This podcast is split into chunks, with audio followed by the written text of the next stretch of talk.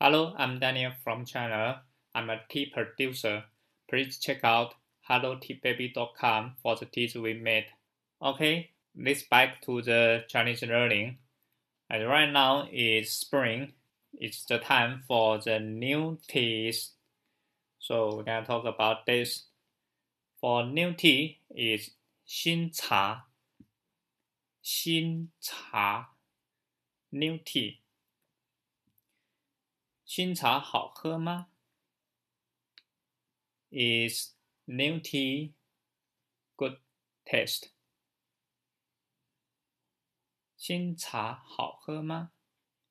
Is new tea has good taste? How much of the new tea? 新茶多少钱？新茶多少钱 ？How much of the new tea? That's what we concern a lot. Not just people we nowadays care about, like prefer the new tea. Actually, thousand years ago, people also liked the new tea very much.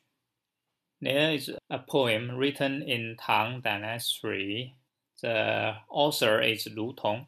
In that time, he received some new tea from a friend.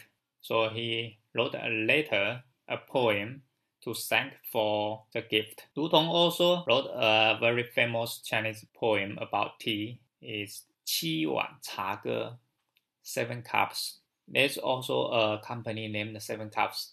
They have a translation for this poem. So here it is. The first cup kisses away my thirst and my loneliness is quelled by the second. The third gives inside the mercy of ancient scrolls, and the fourth excels my troubles. My body becomes lighter with fifths, and the sixth sends word from immortals.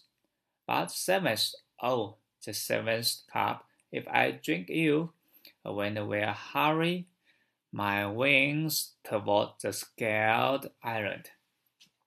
That's the translation of the poem by, by Christopher Nielsen. The poem in Chinese is 一碗喉吻论，二碗破孤闷，三碗收枯肠，唯有文字五千卷。四碗发清汗，平生不平事，尽向毛孔散。 五碗击鼓清，六碗通仙灵，七碗吃不得也。回绝两夜，七夕清风生。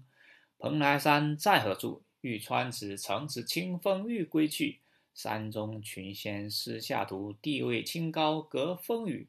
安得知百万亿苍生命，躲在天涯受辛苦。便为见利问苍生，到头何得苏西佛？It's also a very famous story about uh, it's not about tea, but it's also about how to deliver something from long distance. Uh, it's about delivering Lizzie.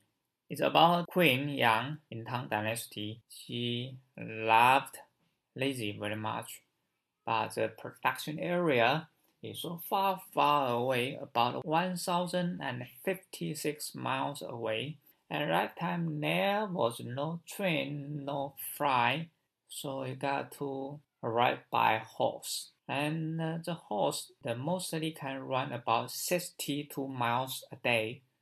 So it took about 70, 17 days. They got across big mountain, big river, but the freshness of the lizzie can only be kept for about three to four days. So what they gotta do? They have their way. They use the ice and uh, the honey to keep the freshness. So for what we love, for what she loves, we'll try our best to what it will take to make it happen. So if you love tea and you want to learn Chinese, you will make it in the end.